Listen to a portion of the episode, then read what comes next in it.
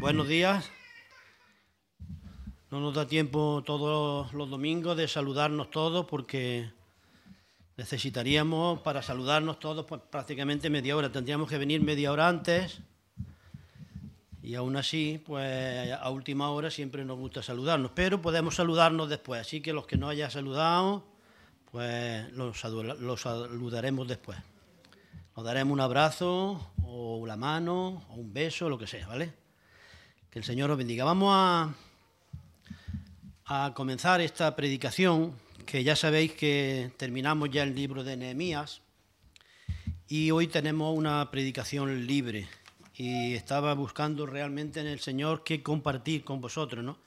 Y después de estar estudiando, que llevamos ya unos meses estudiando eh, la apologética, un curso especial que estamos haciendo, pues pensé en este tema. ¿no? Así que el título de la predicación de hoy es ¿Qué creemos acerca del mundo, de su origen, su propósito y su destino? Y el pasaje central que quiero que busquemos todos en nuestra Biblia es Primera de Pedro, capítulo 3.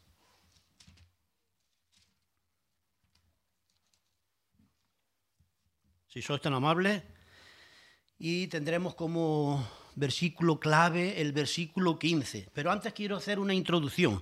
Mirad, todos nosotros, todas las personas, nos demos cuenta o no, todos tenemos un punto de vista mundial, una opinión o una forma de creer sobre la humanidad, sobre este mundo, sobre su origen, sobre su propósito y sobre su destino. Todos. Sea que lo hayamos pensado, ya sea que lo hayamos estudiado, o ya sea que nunca lo hayamos pensado del todo, todos nosotros tenemos algún punto de vista mundial, lo queramos o no. Y todos tenemos alguna idea sobre eso, ¿no?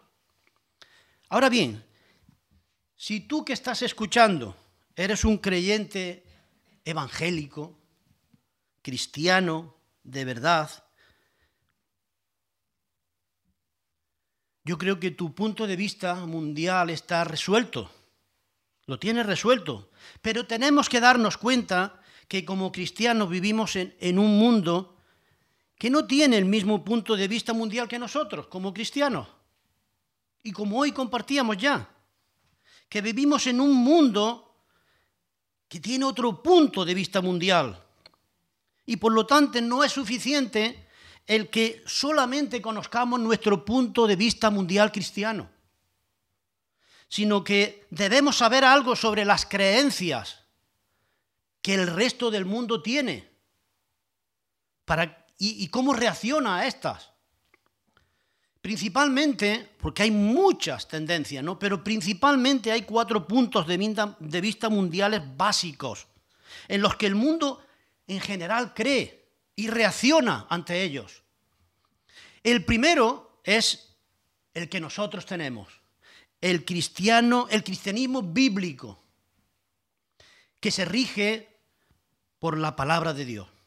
El segundo es el marxismo-leninismo, llamado también en la antigüedad el comunismo ateo, donde no importa si Dios existe o no. El tercero es el humanismo, muy conocido, ese que está centrado realmente en el materialismo, en el hombre. Y, por último, el último que ha emergido en los últimos años, en el año creo 1970 o así, es el movimiento de la nueva era. Y este se centra en la hechicería, promueve el ocultismo, las supersticiones, la adivinación y la comunicación con los espíritus. Bien, pero podríamos pensar, bueno, Pepe, ¿qué tiene esto que ver con nosotros? Pues tiene muchísimo que ver, tiene mucho que ver. ¿Sabéis por qué? Porque vivimos en un país que se dice ser cristiano. ¿Sabéis cuánto, el tanto por ciento de personas que se, que se creen cristianos en España, el 80% dicen ser cristianos en España. Y el 60% en España dicen practicar el cristianismo. Por cierto, los cristianos evangélicos hemos crecido en los últimos 20 años 10 veces. Hace unos 20 años aproximadamente éramos unos 100.000 en España. Hoy en día somos casi, casi un millón de cristianos evangélicos. Y eso es una buena noticia. Pero aún así, nuestros jóvenes que asisten a las universidades, que asisten a las escuelas secundarias y primarias, están enfrentando un punto de vista mundial que la mayoría de nosotros no aprobamos. Los cristianos evangélicos no aceptamos. Y si no echamos un vistazo a las leyes que se están aprobando en los últimos tiempos, se están aprobando en nuestro país leyes que van en contra de la Biblia, de la ética cristiana. Y estamos ahí, y ahí están nuestros jóvenes, que no están preparados realmente para enfrentar estos puntos de vista, estas leyes que están siendo aprobadas en nuestra sociedad. Ahora, probablemente muchos de los padres no tengan esto realmente muy claro y simplemente digan, bueno, nosotros sabemos lo que creemos como cristianos y pensamos que podemos dejar que todo esto suceda y no le damos importancia. Pero quizás nuestros hijos y nuestros nietos están peleando y enfrentando batallas que nosotros no lo estamos haciendo. Y muchos de nosotros quizás no sabemos cosas que deberíamos de saber. Bien, esto como introducción. Ahora quiero que leamos el pasaje. Primera de Pedro, capítulo 3, y vamos a leer desde el versículo 10 al 17. Dice, porque el que quiere amar la vida y ver días buenos, todos queremos eso, ¿verdad? Todos queremos ver días buenos. Todos amamos la vida. Dice, pues refrene su lengua del mal y sus labios no hablen engaño. Apártese del mal y haga el bien. Busque la paz y sígala, porque los ojos del Señor están sobre los justos y sus oídos atentos a sus oraciones. Pero el rostro del Señor está contra aquellos que hacen el mal. ¿Y quién es aquel que os podrá hacer daño si vosotros hacéis el bien? Mas también si alguna cosa padecéis por causa de la justicia, bienaventurados sois. Por tanto, no os amedrentéis por temor a ellos, ni os conturbéis, sino, y este es el versículo clave, santificad a Dios el Señor en vuestros corazones y estar siempre preparados para presentar defensa con mansedumbre y reverencia ante todo el que os demande razón de la esperanza que hay en vosotros teniendo buena conciencia para que en lo que murmuran de vosotros como de malhechores, fijar hasta, hasta dónde llega, sean avergonzados los que calunian vuestra buena conducta en Cristo, porque mejor es que padezcáis haciendo el bien, si la voluntad de Dios así lo quiere, que haciendo el mal. Hasta aquí la palabra del Señor.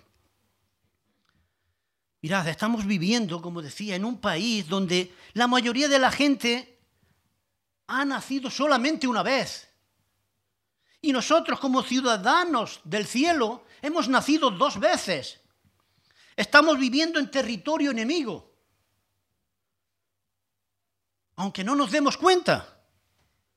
Y hay señales a nuestro alrededor que nos advierten a los cristianos que estamos siendo atacados hoy en día de diversas maneras y formas. Y a veces no nos damos cuenta. Hoy en día nos llaman a los cristianos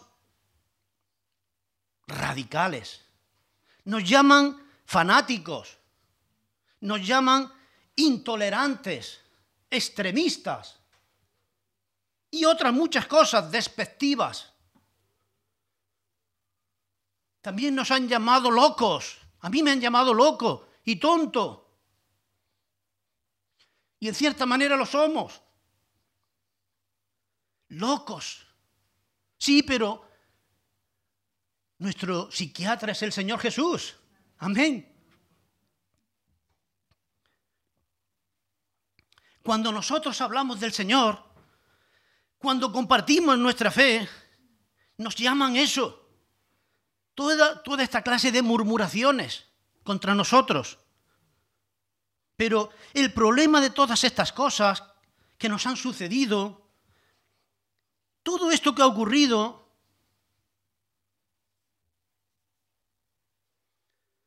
ha ocurrido cuando estábamos durmiendo, tranquilamente, sin que nos demos cuenta. Y pasa el tiempo y pasa el tiempo y no hacemos nada. Y el enemigo ha hecho su labor maléfica, como nos enseñó el Señor Jesús en Mateo 13, 25, en la parábola del trigo y la cizaña, ¿os acordáis? Dice así, pero mientras dormían los hombres, vilo en el enemigo y sembró cizaña entre el trigo y se fue. ¿Lo veis? Y nosotros, ha estado sembrando ahí, sigue sembrando. No durmamos, hermanos. Estemos alerta. Este pasaje que hemos leído de Primera de Pedro 3 es como un manual de supervivencia para los cristianos que sufren en todos los tiempos. Y evidentemente no vamos a estudiar estos cuatro diferentes puntos de vista mundiales, no. Si el Señor lo permite, lo podremos hacer más adelante, uno a uno. Pero Hoy vamos a profundizar un poco en nuestro propio estilo de vida cristiano. Y vamos a intentar ver cuál debe ser nuestro punto de vista mundial cristiano. ¿Cuál debe ser el estilo de vida cristiano para cada uno de nosotros hoy? Y el versículo clave que vamos a estar mirando constantemente lo vamos a aprender de memoria, porque lo vamos a leer muchas veces. Es el versículo 15. Y Pedro habla aquí a los cristianos que están sufriendo en su época y para nosotros hoy. Y dice esto, sino santificad a Dios el Señor Jesús en vuestros corazones y está siempre preparados para presentar defensa con mansedumbre y reverencia ante todo el que os demande razón de la esperanza que hay en, en vosotros. Vamos a ver cinco principios de este versículo y de otros. Cinco principios que son importantes para ver nuestro punto de vista cristiano, del mundo de Dios, el primer principio es el principio del señorío de Cristo. El principio del señorío, versículo 15, dice al principio del versículo, santificad a Dios el Señor en vuestros corazones. Yo he puesto a Dios el Señor Jesús. En el original griego dice literalmente, santificad a Cristo como Señor en vuestros corazones. Esto nos enseña a cada uno de nosotros que tenemos que tomar la decisión de que nada, absolutamente nada, se pondrá delante de la obediencia a Jesús. Todo tiene que estar detrás de Jesús. Nunca nada delante. ¿Tenemos eso claro? Tiene que ser así, ese es el señorío de Jesucristo. Santificad Dios el Señor. Ahora pregunto, ¿es Jesús verdaderamente tu Señor? ¿Lo has entronado en tu vida? ¿Has sentado a Jesús en el trono de tu vida? ¿O estás tú todavía sentado? ¿O simplemente te has convertido y te has bautizado para tener un, un seguro contra incendios, porque no quieres ir al infierno. Y ya está.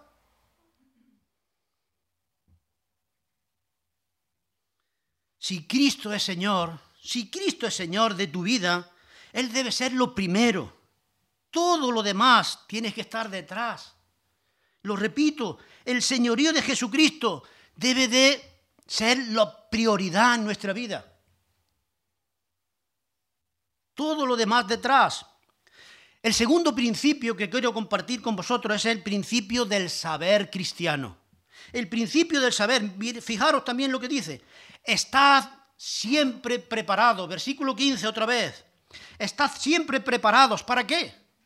Para presentar defensa ante todo el que os demande razón de la esperanza que hay en vosotros. ¿Estamos preparados realmente? La gente de este mundo, que no son creyentes, y los que tienen otros puntos de vista mundiales, como hemos visto, ellos tienen muy buenas preguntas y difíciles preguntas. El problema es que muchos de nosotros los creyentes no estamos suficientemente preparados, como nos dice el versículo, para contestarlas. Y realmente existen preguntas excelentes, válidas, sí, pero ¿sabéis qué? También hay en la palabra de Dios maravillosas y excelentes respuestas. Pero tenemos que conocerlo, tenemos que conocer las escrituras, tenemos que estudiarlas. Nosotros, como decía al principio, como iglesia, lo estamos haciendo. Estamos estudiando, disfrutando el seminario de apologética que se comenzó en noviembre del año pasado. Y al que pueda asistir, cualquiera, libremente, si tú quieres venir, yo te animo, ven. Vas a aprender, vas a disfrutar. Hay una gran cantidad de hermanos aquí que asisten y que estamos aprendiendo muchas cosas. Anímate y ven a prepararte para dar buenas respuestas en tu entorno, a tus familiares, a tu amigo, a tu vecino. Hemos leído en el versículo 15 que debemos estar siempre preparados para presentar defensa. Esta palabra, defensa, es la palabra de donde proviene la palabra griega apología. Y un apologista, ¿sabéis? Un apologista no es alguien que se disculpa por ser cristiano y dice, ay, perdóname, que yo por ser cristiano. No. Por no conocer bien la Biblia. Cuando le preguntan, un apologista es una persona que sabe dar una respuesta razonable cuando las personas le hacen preguntas legítimas. Un apologista creyente es alguien que está siempre preparado, listo para responder las preguntas que le hagan sobre Dios, sobre el mundo, su origen, su propósito, su destino. Pero ¿sabéis por qué está siempre preparado? Porque tiene una Biblia abierta. Una Biblia abierta que la lee cada día, que la estudia, que la medita. ¿Eres tú uno de esos? Si no lo eres, ponte ya a hacerlo, hoy. Cada día, con la ayuda del Señor. Hagamos eso cada uno de nosotros, cada día. Y después de este principio segundo tenemos el tercer principio que quiero compartir, que es el principio de la mansedumbre. El principio de la mansedumbre, versículo 15 otra vez. Dice, santificad a Dios el Señor en vuestros corazones y estar siempre preparados para presentar defensa con mansedumbre y reverencia. El principio anterior era el principio del saber. Y este de ahora es el, el de la mansedumbre, ¿verdad? Algo contrario al saber, ¿sabéis lo que es? La ignorancia. Y algo contrario a la mansedumbre, ¿sabéis lo que es? La ira, la arrogancia. Si lo pensamos bien, lo único que puede igualar nuestra ignorancia es nuestra arrogancia. Y si somos realistas, tenemos que reconocer que en general la iglesia moderna de hoy, cristiana, está saturada de ignorancia y de arrogancia. Y si tenemos juntos la ignorancia y la arrogancia, eso sí que es un problema gordo. Dios nos libre de eso, hermanos. La Biblia nos enseña que nosotros como cristianos tenemos que tener un estilo de vida cristiano, un estilo de vida de mansedumbre. Ahora, la mansedumbre no es, no es debilidad, como algunos piensan. Jesús mismo nos dijo en Mateo 11:29, aprended de mí, que soy manso y humilde de corazón. ¿Era Jesús débil? No, Jesús no era débil. Él pasó 40 días y 40 noches en el desierto, en ayuno. Jesús no era débil. Él cogió un látigo y echó a los cambistas del templo y tiró las mesas. Jesús no era débil, era manso.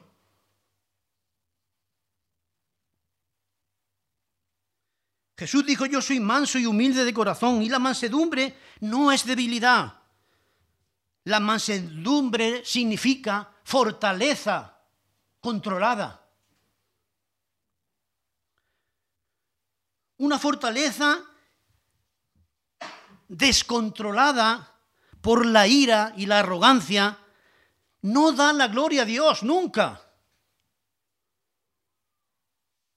sino una fortaleza controlada por el amor. Esa es la que da la, gloria a Dios.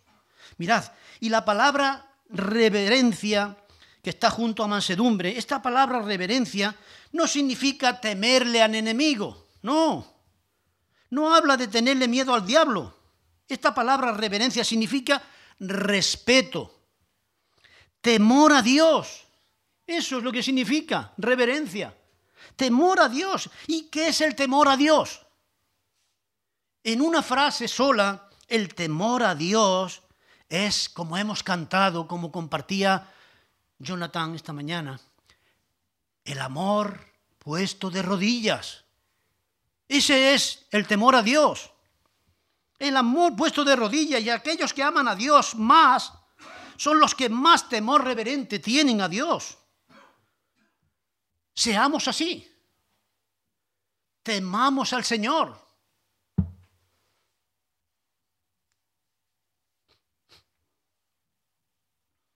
¿Sabéis cómo ganaremos para el Señor a nuestros familiares, a nuestros vecinos, a nuestros amigos, compañeros de trabajo, a nuestros pueblos donde vivimos? No los vamos a ganar con argumentos, ni con buena retórica, no, sino a la manera de Dios. ¿Y sabéis cuál es la manera de Dios? Aquí lo dice, santificad a Dios el Señor en vuestros corazones Así lo ganaremos, santificando al Dios el Señor en Jesucristo en nuestros corazones. Está siempre preparados con mansedumbre y reverencia. Hagamos eso. Eso es lo que tenemos que hacer como hijos de Dios. Como hijos de Dios que conocen la verdad de Dios, que caminan humildemente delante de nuestro Dios y que practican su verdad. Seamos así. Oremos. Si no somos así, pidámosle a Dios que nos ayude a ser así. ¿Sabéis lo que piensan en general los incrédulos? O los paganos, como la Biblia los llama. ¿La veis lo que piensan de nosotros en general? Ya lo hemos dicho más o menos, ¿no? Nos llaman insensibles, intolerantes, fanáticos y muchas otras cosas. Pero el problema con muchos de nosotros hoy, ¿sabéis cuál es? Es que reaccionamos a estas acusaciones, a estos insultos, con ira. Reaccionamos con ira, con hiriente retórica que aumenta en ambos lados. ¿Sabéis por qué? por la arrogancia de ambos. Porque hay arrogancia, hay ignorancia y hay arrogancia en nuestra vida. Y eso no da la gloria a Dios, nunca. Leamos lo que dice ahora Santiago, capítulo 1, versículos 19 y 20. Es interesante, dice, por esto, mis amados hermanos, todo hombre sea pronto para oír. A veces no oímos, estamos siempre, nos oímos a nosotros mismos y tenemos que escuchar a los demás. ¿Cuáles son sus preguntas? Sus necesidades, sus problemas. Tardo, pronto para oír, tardo para hablar, dice. Tardo para airarse. Y aquí está la clave ahora en el siguiente, siguiente versículo 20. Porque la ira del hombre no obra la justicia de Dios. ¿Lo veis?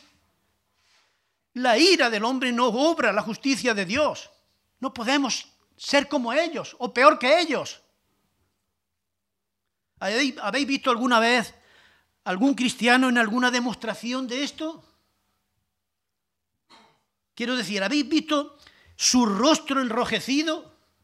¿Sus venas en el cuello que casi se le explotan? Con toda ira, con sus puños arriba, llenos de arrogancia, de ira. ¿Habéis visto alguna vez alguno? ¿Habéis conocido a alguien? Si queréis conocer a alguien, posiblemente asomaros así al espejo en vuestro cuarto baño y a lo mejor, a lo mejor podéis conocer a alguien. ¿Pensáis que esta forma de actuar y de vivir hará que ganemos almas para el Señor? Claro que no. La ira no obra la justicia de Dios. Por supuesto que no. La Biblia dice que debemos tener ante todos estos ataques mansedumbre y reverencia. Y que debemos de ser prontos para oír, tardos para irarnos, porque la ira del hombre no obra la justicia de Dios. Y este es el principio de la mansedumbre, de la sumisión, de la humildad. Ahora vamos a ver el cuarto principio. El cuarto principio es el principio del estilo de vida cristiana o cristiano. Versículo 15 otra vez, de nuevo. Santificad a Dios el Señor en vuestros corazones. ¿Lo sabemos ya de memoria? Ojalá lo aprendamos de memoria. Y está siempre preparados para presentar defensa con mansedumbre y reverencia ante todo el que os demande razón y aquí viene la clave ahora, de la esperanza que hay en vosotros. ¿Sabéis que hay una esperanza en nosotros? ¿Sabéis lo que significa la palabra esperanza en la Biblia? Esta palabra esperanza no significa a lo mejor, no. Ni tampoco significa tal vez, no. Esta palabra significa, la palabra esperanza en la Biblia significa certeza segura. Significa seguridad fuerte, sólida, basada en la palabra de Dios. Eso es la esperanza. Por eso Jesús llama a su segunda venida la esperanza bendita. La esperanza bienaventurada no es la, la bienaventurada a lo mejor o quizás, no, sino la esperanza segura que tenemos en el Señor. ¿Sabéis por qué los primeros cristianos y las primeras iglesias que vemos en Hechos de los Apóstoles vivieron una fe tan vibrante y contagiosa? ¿Sabéis por qué? Porque tenían una esperanza tan viva, tan real, tan irrefutable, que se notaba a miles de kilómetros, aunque ellos no lo pretendieran. Y los incrédulos paganos venían a ellos y les preguntaban cómo es que podían vivir así, ¿Qué fuerza los motivaba a vivir así, de esa manera? Tan felices, tan seguros, a pesar del sufrimiento, de la persecución. Y los incrédulos no, no los podían entender. ¿Por qué eran tan diferentes a ellos? ¿Por qué podían vivir tan diferentes a ellos? ¿Qué había pasado en sus vidas? ¿Qué los había transformado? Y para responder a estas preguntas, vamos a leer unos versículos en Primera de Pedro, en el capítulo 2, versículos 9 al 12, que también ya hemos compartido algo, hemos cantado algunas canciones sobre esto. Fijaros lo que dice. Capítulo 2, versículos 9. Dice, mas vosotros sois linaje escogido, real sacerdocio, nación santa, pueblo adquirido por Dios. ¿Sabéis qué? Al precio de la sangre de Jesucristo, la preciosa sangre de nuestro Señor, fuimos adquiridos, comprados, rescatados por precio. ¿Para qué? Para que anunciéis las virtudes de aquel que os llamó de las tinieblas a su luz admirable. Lo hemos cantado eso. Somos un pueblo especial, adquirido por Dios para que anunciemos las virtudes. Vosotros, versículo 10, vosotros que en otro tiempo no erais pueblo, pero que ahora sois pueblo de Dios, que en otro tiempo no habéis alcanzado misericordia, pero que ahora habéis alcanzado misericordia. Amados, yo ruego como extranjeros y peregrinos, ¿lo veis? Somos extranjeros y peregrinos en este mundo, aunque no lo creamos. Somos ciudadanos del cielo, de paso por la tierra. Que os abstengáis, dice, de los deseos carnales que batallan contra el alma. Y aquí está el versículo clave ahora. Versículo 12. Dice, manteniendo buena vuestra manera de vivir entre los gentiles. Este es el, principio del estilo de vida cristiano. Manteniendo buena vuestra manera de vivir entre los gentiles, para que en lo que murmuran de vosotros como malhechores, fijaros lo que dice, glorifiquen a Dios en el día de la visitación al considerar vuestras buenas obras. O sea, estos que murmuran, muchos de ellos se van a convertir y van a glorificar a Dios por nuestras buenas obras. ¿No debemos de vivir en santa y piadosa manera de vivir? Nosotros, claro que sí. ¿Qué nos enseñan estos versículos? Especialmente el versículo 12, que es la clave de este pasaje, y además también muy parecido con el 16 que hemos, que hemos leído en el capítulo 3 que estamos estudiando. Mirad, el día de la visitación que nos habla este versículo, el día de la visitación, literalmente en el griego, es el día en que Dios visita con su gracia a cada persona a ti, a mí, a todos, a través de una predicación, a través de una canción, una alabanza a Dios, a través de un estudio bíblico, a través de una lectura, a través de una conversación con otro creyente. Dios te visita, el Espíritu Santo te visita. Y unos aceptan su gracia, misericordia y perdón, recibiendo su recompensa de salvación, como vemos en el versículo 12, glorifiquen a Dios en el día de la visitación. Y otros, sin embargo, rechazan su gracia, misericordia y perdón, siendo avergonzados, como nos dice el versículo capítulo 3, 16, que hemos leído. Avergonzados, recibiendo el castigo del rechazo. Mirad, quiero compartir con vosotros una historia que leí este versículo 12 nos hace ver no solo la gloria que da a Dios nuestra buena conducta, el estilo de vida cristiano, sino también nos, enseña el efecto positivo que con frecuencia produce en los mismos enemigos del creyente. Y hay una, una historia que leí en el comentario de Matthew Henry que todos, yo creo que todos conocemos, ¿no? que dice así la historia. Un señor cristiano muy piadoso en una ocasión fue a visitar a un individuo incrédulo que yacía ya moribundo en la cama de un hospital. El incrédulo moribundo, al ver al cristiano visitante y reconocerlo, le dijo, si usted supiera quién soy yo, no hubiera venido a visitarme. Pues yo soy el asesino de tu padre.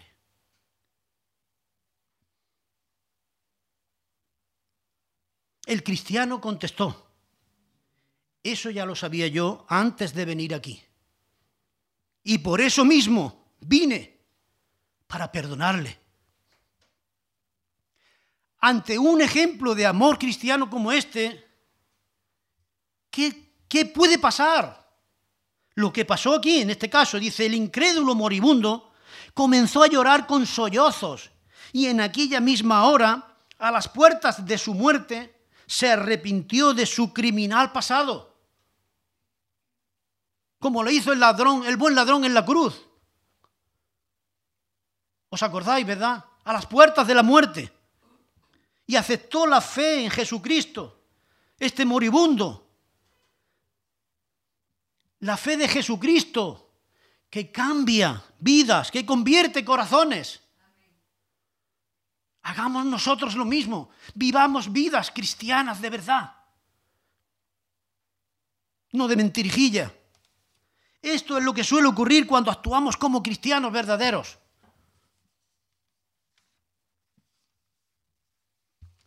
Lo que ocurre y seguirá ocurriendo día tras día es que en el mundo seguirán los insultos hacia nosotros, hablarán mal de nosotros como cristianos, murmurarán de nosotros como hemos leído en estos versículos, hasta como malhechores, y nos llamarán de todo tipo de cosas injustamente.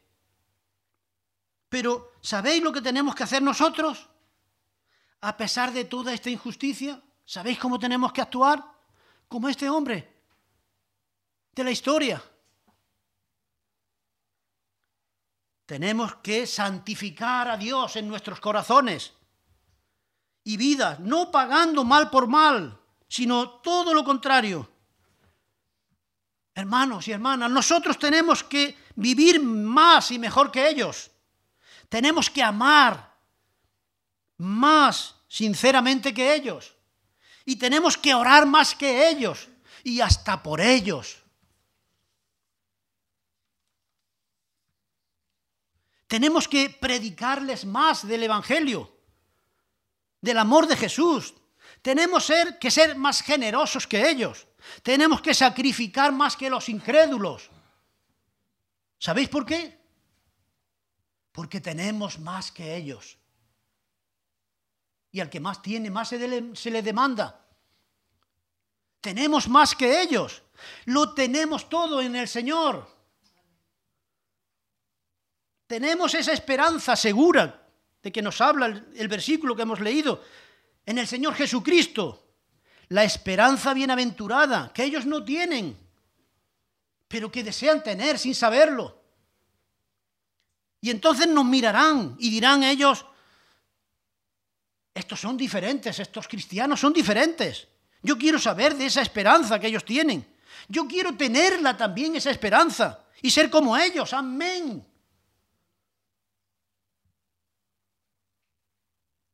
Bien, y este es el, principio número cuatro. Y ahora vamos a ver el último principio, que es el principio del amor.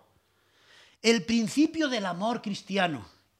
Y en este, en los cuatro primeros principios nos hemos basado en el versículo 15. Pero ahora, en este último principio, nos vamos a basar en los versículos 8 y 9. 8 y 9 del capítulo 3 y versículos 8 y 9 del capítulo 4. Vamos a leerlo. Dice, finalmente sed todos de un mismo sentir, compasivos, amándoos fraternalmente, misericordiosos, amigables, no devolviendo mal por mal, ni maldición por maldición, sino por el contrario bendiciendo, sabiendo que fuisteis llamados para que heredaseis la bendición. Y en el capítulo 4, versículos también 8 y 9, Dice, y ante todo tened entre vosotros ferviente amor. Tenemos que tener ferviente amor. Un amor ferviente es un amor que, que, que arde por los demás, que vive por los demás, que se da por los demás, como el de Jesús. porque el amor cubrirá multitud de pecados. Hospedaos unos a otros sin murmuraciones. Mirad, hermanos, como cristianos, como cristianos estamos contra todo pecado, ¿verdad? Claro que sí. Y por lo tanto, primero estamos en contra del aborto, por ejemplo. Por supuesto que estamos en contra del aborto. Claro, pero pregunto, ¿qué estamos haciendo para ayudar a esas jóvenes solteras embarazadas? A esas jóvenes con necesidades. ¿Qué estamos haciendo? A veces nuestra actitud pasiva las empuja a los brazos de los abortistas. Por lo tanto, hagamos algo. ¿Qué podemos hacer? Por lo menos oremos por ellos, por ellas. Tengamos nuestros brazos abiertos como los de Jesús en la cruz. Y nuestras iglesias abiertas también para recibirlas, para ayudarlas, para consolarlas, con la palabra de Dios. Segundo, estamos también contra el divorcio. Claro que sí, que estamos contra el divorcio, contra la separación matrimonial. Pero preguntémonos también, ¿qué tipo de iglesia somos para aquellos que han experimentado el trauma de un divorcio o separación? ¿Cómo ayudamos a los hogares destruidos? Unas veces por su propia voluntad y otras veces no. Mirad, si no tenemos una, si no tenemos una iglesia con los brazos abiertos también y corazones abiertos para ayudar y consolar a las familias cuyos matrimonios han sido destruidos, entonces no tenemos derecho a llamarnos iglesia del Señor Jesús. Oremos también por ellos. Oremos también por nosotros, por estas familias que están sufriendo.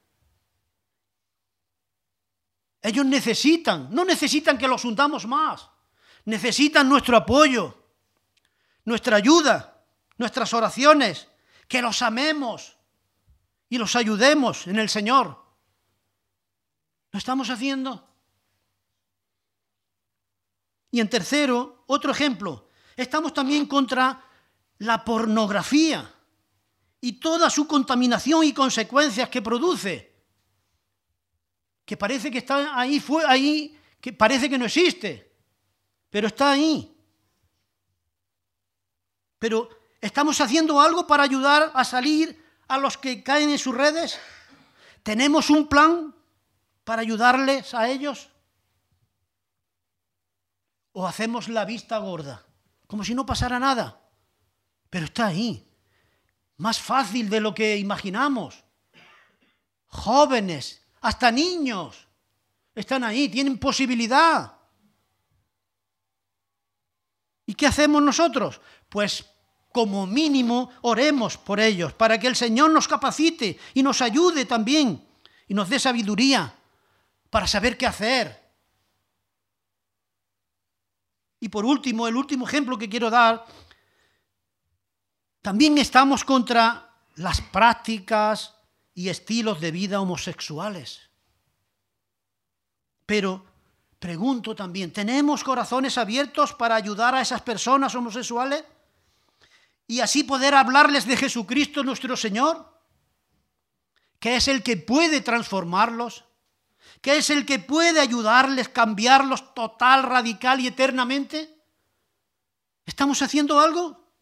como cristianos tenemos que tener mucho cuidado de no mostrar ni hostilidad, ni antipatía, ni tal negativismo contra ellos que nunca quieran venir a nosotros para saber más de Jesús y así poder conocerle como Señor y Salvador. Hermanos, vivimos en una sociedad que sufre mucho por todos estos ejemplos que, he compartido y otros muchos que no he tocado. Y hay mucha gente herida a nuestro alrededor. Y nosotros como cristianos tenemos que vendar esas heridas, pero tenemos que vendarlas, vendarlas con ungüento suave. con ungüento suave de amor, no con sal. Seamos sal para la corrupción del mundo. Pero seamos aceite y miel para las heridas y el sufrimiento del prójimo que está a nuestro alrededor. Ellos necesitan el amor de Jesucristo y nuestras iglesias deben dárselo. Nuestras iglesias deben de ser conocidas por el amor hacia cualquier necesitado. No solo debemos de ser conocida nuestra iglesia por lo que estamos en contra, por el pecado, sino por lo que estamos a favor también, que es el amor, la misericordia y el perdón. Este mundo busca algunas respuestas. Que el Señor nos ayude a todos a estar preparados para dárselas con amor. Amén. Muchas gracias, que el Señor os bendiga mucho.